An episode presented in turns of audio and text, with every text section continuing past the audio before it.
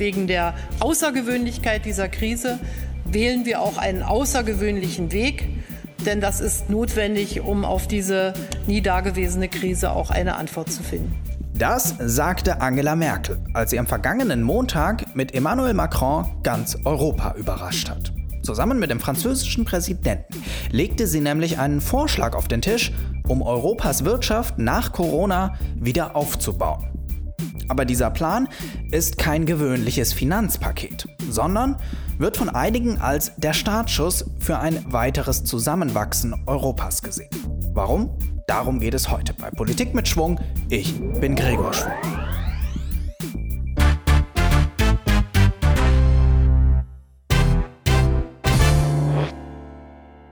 Man muss schon sagen, es war eine seltene Überraschung. Als Angela Merkel und Emmanuel Macron am vergangenen Montag vor die Presse getreten sind und einen Plan verkündet haben, der davor noch nicht an die Öffentlichkeit durchgesickert war. Und umso größer war dann die Überraschung über den Inhalt, der da verkündet wurde. Um nämlich die Folgen der Corona-Krise in Europa zu bewältigen, soll es einen Wiederaufbaufonds geben. Insgesamt 500 Milliarden Euro, also eine halbe Billion, soll der beinhalten. Natürlich ist das viel Geld, aber das alleine ist jetzt noch nichts Besonderes. Europa hat ja in Krisen schon immer viel Geld zusammenkratzen können. Aber dieses Mal sollen die EU-Staaten nicht wieder nur einen Topf mit Geld füllen, das dann als Kredit vergeben wird, sondern ganz im Gegenteil. Mais sur la base des traités existants, pour la première fois ensemble, ce que nous proposons, auf der Grundlage bestehender Verträge schlagen wir, Deutschland und Frankreich, gemeinsam vor, dass die 27 Mitgliedstaaten der EU beschließen, an den Märkten gemeinsam Schulden aufzunehmen. Und diese 500 Milliarden Euro Hilfsgelder, die dann auch wieder zurückgezahlt werden sollen, zur Finanzierung zur Verfügung zu stellen. Und zwar für die Branchen und Regionen, die am meisten getroffen sind von dieser Gesundheits- und Wirtschaftskrise. Das heißt, wir haben echte Transfers und eine echte gemeinsame Strategie, um unseren europäischen Haushalt zu vervollständigen. Une vraie stratégie commune pour compléter notre budget européen. Was Macron und Merkel hier also vorschlagen, ist, dass die EU-Kommission eigene Schulden aufnehmen darf. Und zwar 500 Milliarden Euro. Und dieses Geld soll dann von der Kommission verwendet werden können, um dort zu investieren, wo wegen der Krise der Bedarf besonders groß ist. Und das ist neu. Denn bisher durfte Brüssel nur das Geld ausgeben, das die Mitgliedstaaten zuvor überwiesen hatten. Jetzt darf die Kommission sich Geld an den Finanzmärkten besorgen und dann verteilen. Und dabei handelt es sich ausdrücklich nicht um Kredite, sondern um Zuschüsse. Das heißt, die Länder, die das Geld empfangen, müssen es nicht zurückzahlen. Das tun alle 27 EU-Staaten gemeinsam. Und zwar anteilig, gemäß ihrem Anteil am EU-Haushalt, über mehrere Jahre. Deutschland zum Beispiel wird dann wahrscheinlich ca. 25 Prozent dieser 500 Milliarden Euro über mehrere Jahre beisteuern. Jetzt ist das Ganze zunächst mal ein Vorschlag, auf den sich Angela Merkel und Emmanuel Macron geeinigt haben. Weil es hier aber ums Geld geht und die Haushaltsmacht bei den Parlamenten liegt, müssen dem nicht nur alle 27 Staats- und Regierungschefs zustimmen, sondern auch alle 27 nationalen Parlamente. Wie die Chancen dafür in Europa stehen, darüber sprechen wir natürlich auch, aber fangen wir erstmal mit dem Deutschen Bundestag an. Noch während der Pressekonferenz von Macron und Merkel kamen nämlich schon die notwendigen Unterstützungssignale aus CDU und CSU. In der Pressemitteilung hat man bekundet, dass man diese Initiative gut findet. Jetzt bin ich natürlich nicht der Einzige, der sich da gewundert hat warum die Union auf einmal etwas zustimmt, was nicht nur mehr deutsches Geld für Europa bedeutet, sondern auch noch gemeinsame Schulden. Vor allem unter dem Gesichtspunkt, dass viele der bisherigen Vorschläge von Macron, die genau das beinhaltet hatten, vehement abgeschmettert wurden. Aber die Krise scheint einiges zu ändern und um zu verstehen, was genau, habe ich mal telefoniert.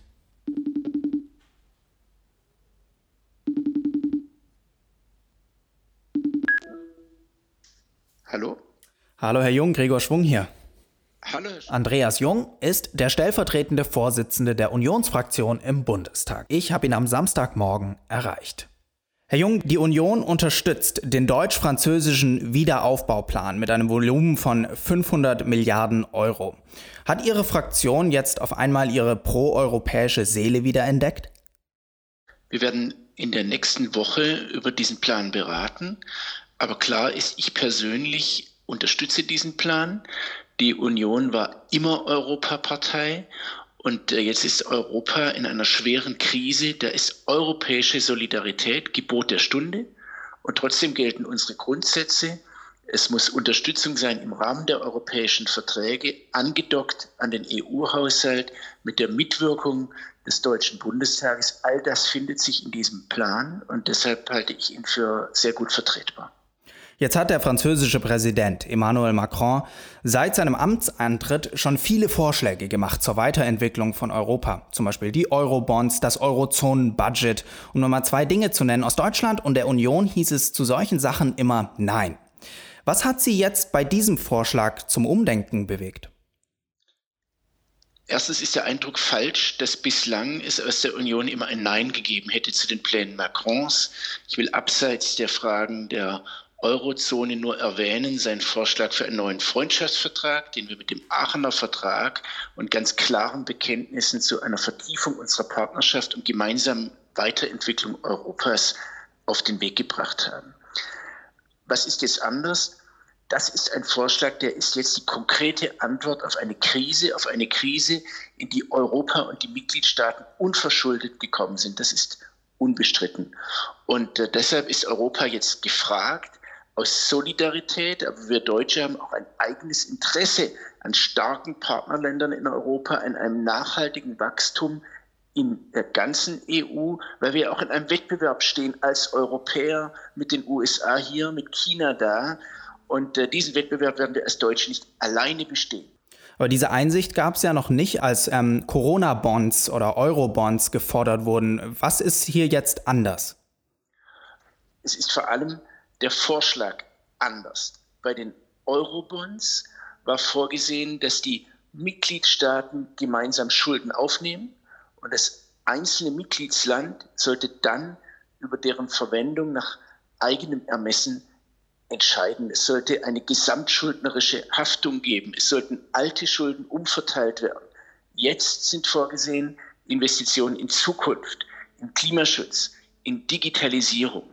Jetzt geht es nicht um die Schuldenaufnahme von Mitgliedstaaten gemeinsam, sondern die EU selbst soll die Möglichkeit bekommen, Schulden aufzunehmen, dafür aber auch für die Verwendung der Mittel Kriterien zu formulieren über den EU-Haushalt.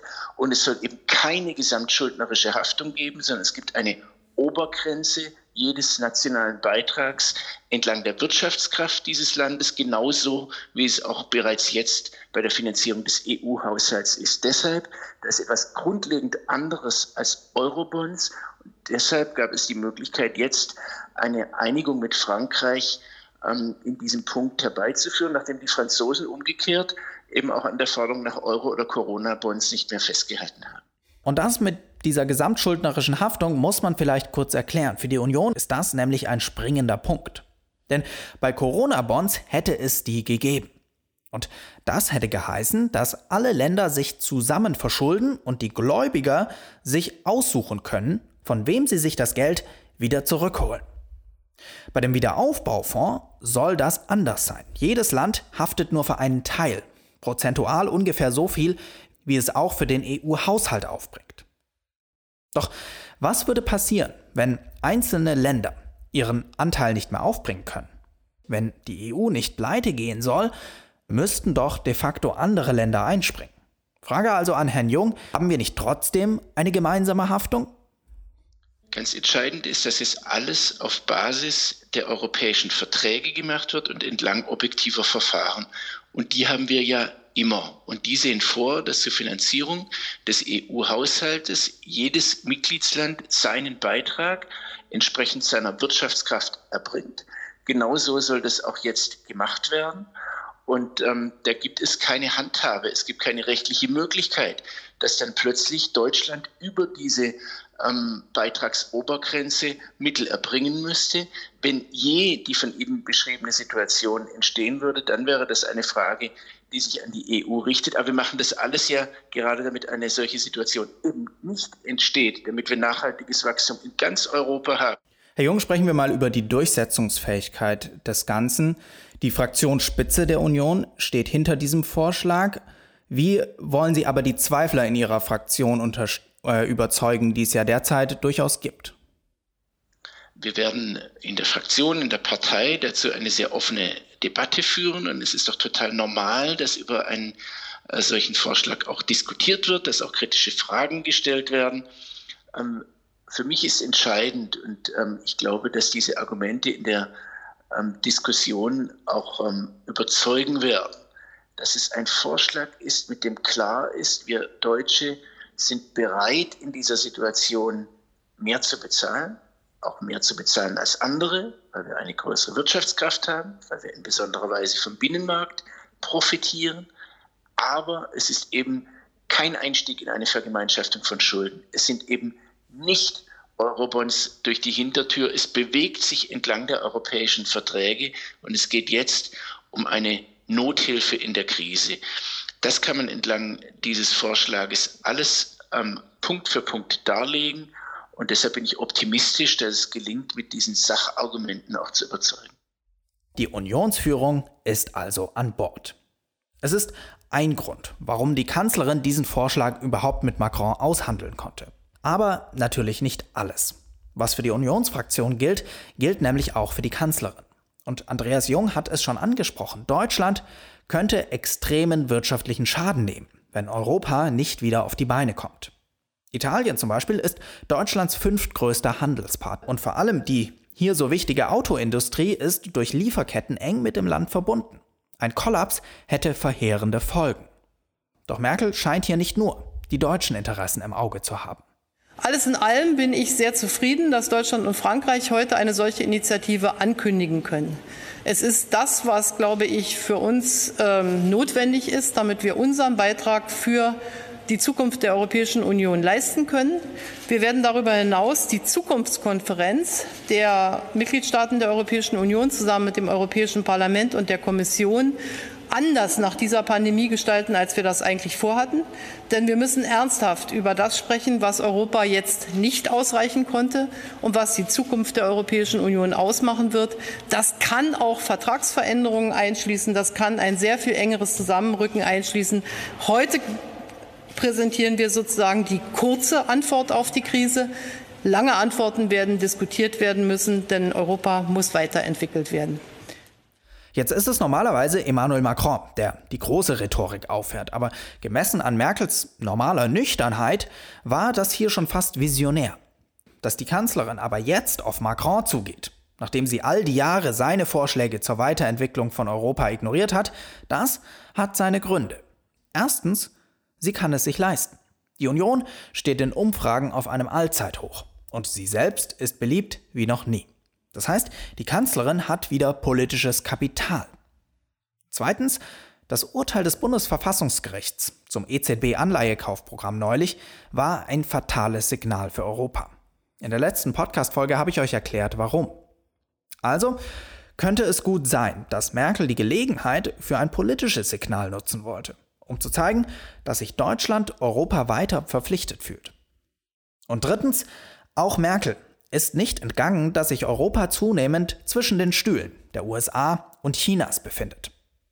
Dieser Plan wäre ein erster Schritt in die Richtung, Europa unabhängiger zu machen. Macron hat das bei der Pressekonferenz am Montag so auf den Punkt gebracht. Je pense aussi que nous tirons les enseignements du passé.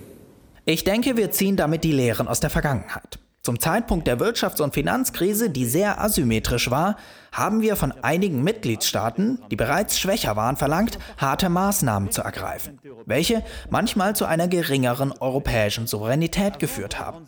Sie wurden dazu gebracht, im Rahmen von Privatisierungsprogrammen große Transportinfrastrukturen und Häfen an außereuropäische Mächte zu verkaufen. Ihre großen Stromnetze, ihre Häfen und so weiter. Und letztendlich, zehn Jahre später, stellen wir fest, dass wir ziemlich geschwächt sind und dass wir in diesem Punkt einen strategischen Fehler begangen haben. Et que nous avons à cet égard commis une erreur stratégique. Und da ab Juli Deutschland die Ratspräsidentschaft der EU innehat, hat Angela Merkel die Möglichkeit, hier mit dem Wiederaufbaufonds gegenzusteuern. Allerdings wird das nicht einfach, denn die Reaktionen in Europa auf den Vorschlag von Macron und ihr waren gemischt. Und in allen 27 Ländern, wie gesagt, müssen die Parlamente zustimmen. Und zwei Staatengruppen gibt es, die derzeit skeptisch sind. Da sind einmal die sogenannten geizigen Vier. Das sind Österreich, die Niederlande, Schweden und Dänemark. Die Vorstellung von Transferzahlungen, was der Wiederaufbaufonds im Ergebnis ja ist, geht denen gegen den Strich. Und dann sind da noch die Visegrad-Staaten. Die sind ohnehin nicht gut auf Merkel zu sprechen, aber der Hauptgrund ihrer Skepsis ist ein anderer. Sie profitieren nämlich bislang sehr von den sogenannten Strukturhilfen der EU. Und jetzt fürchten sie natürlich, dass da gekürzt werden könnte, um zu sparen. Okay, fassen wir das alles mal zusammen. Zum ersten Mal soll die EU-Kommission selbstständig am Kapitalmarkt Schulden aufnehmen und dieses Geld dann verteilen können. Zurückzahlen tun es dann die Mitgliedstaaten über mehrere Jahre. Es ist ein Vorschlag aus der Werkstatt der deutsch-französischen Achse, die wohl wieder ihre Arbeit aufgenommen hat. Deutschland lässt sich hier auf etwas ein, wozu es vor der Krise niemals zugestimmt hätte. Aber Corona hat die Kosten des Nichtstun drastisch erhöht. Außerdem ist es ein Kompromiss, dem auch die Unionsfraktion, wie wir von Andreas Jung gehört haben, zustimmen kann. In Europa wird da aber noch Überzeugungsarbeit zu leisten sein. Am Ende wird es auf die Kanzlerin ankommen und auch offenbaren, wie viel Vermittlungsgeschick sie in der EU noch besitzt. Das war Politik mit Schwung. Ich werde in der nächsten Woche eine kleine Pause über Pfingsten machen und bin in zwei Wochen mit einer neuen Folge wieder da. Bis dahin, empfehlt den Podcast gerne weiter, wenn er euch gefallen hat und oder unterstützt mich auf Steady.